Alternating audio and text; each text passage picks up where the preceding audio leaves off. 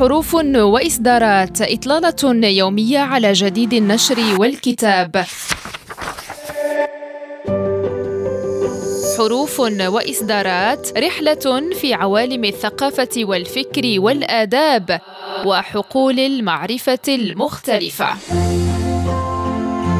حروف وإصدارات يوميا مع غزلان شكود على ريم راديو. بكم مستمعينا الكرام إلى حلقة جديدة من حروف وإصدارات التجربة الكاملة نحو استراتيجية جديدة ناجحة عنوان الكتاب الأبيض الذي يتوجه بالأساس إلى مهني التسويق والتحول الرقمي ويقدم نظرة عامة وشاملة عن مفهوم التجربة الكاملة. ويهدف هذا الكتاب الذي يستند إلى دراسة أجريت لدى مسيري المقاولات المغربية إلى شرح مفهوم التجربة الكاملة وإبراز أهميتها الاستراتيجية بالنسبة للمقاولات والمؤسسات وتطوير مقاربات لتنفيذ الاستراتيجيات الموضوعة وفقا لهذا المفهوم وإجراء تحليل منهجي للسياق المغربي من أجل التعرف على الفرص والمعيقات.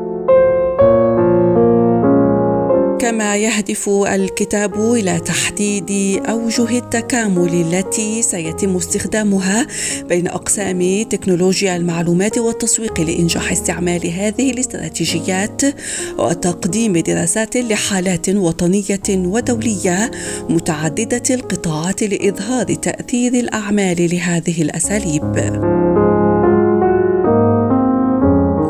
ويعتبر مفهوم التجربة الكاملة اتجاها حديثا يسعى إلى تحسين استعمالات المستخدمين وخبراتهم عبر التكنولوجيا وتطوير البيانات بشكل أفضل ويجمع المفهوم بالفعل كافة الخبرات في مصطلح عام يدمج تجربة الزبون وتجربة المستخدم والخبرة المتعددة.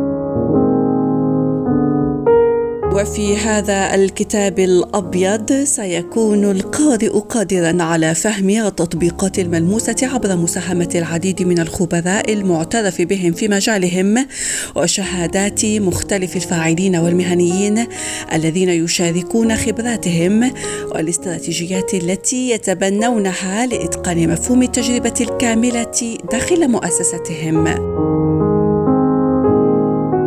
وبصدد الإصدار الجديد أشار هشام شغير رئيس جمعية مستخدمي الأنظمة المعلوماتية لبرنامج حروف وإصدارات إلى أن هذا الكتاب يعد بمثابة منجم ذهب حقيقي بالنسبة للمقاولات والمؤسسات المغربية التي ترغب في الاستفادة من أحدث الاتجاهات وأفضل الممارسات لتطبيق استراتيجيات التجربة الكاملة. إلى هنا مستمعينا نصل إلى نهاية هذه الإطلالة اليومية. موعدنا في حلقة جديدة مع إصدار جديد على ذم راديو. إلى اللقاء.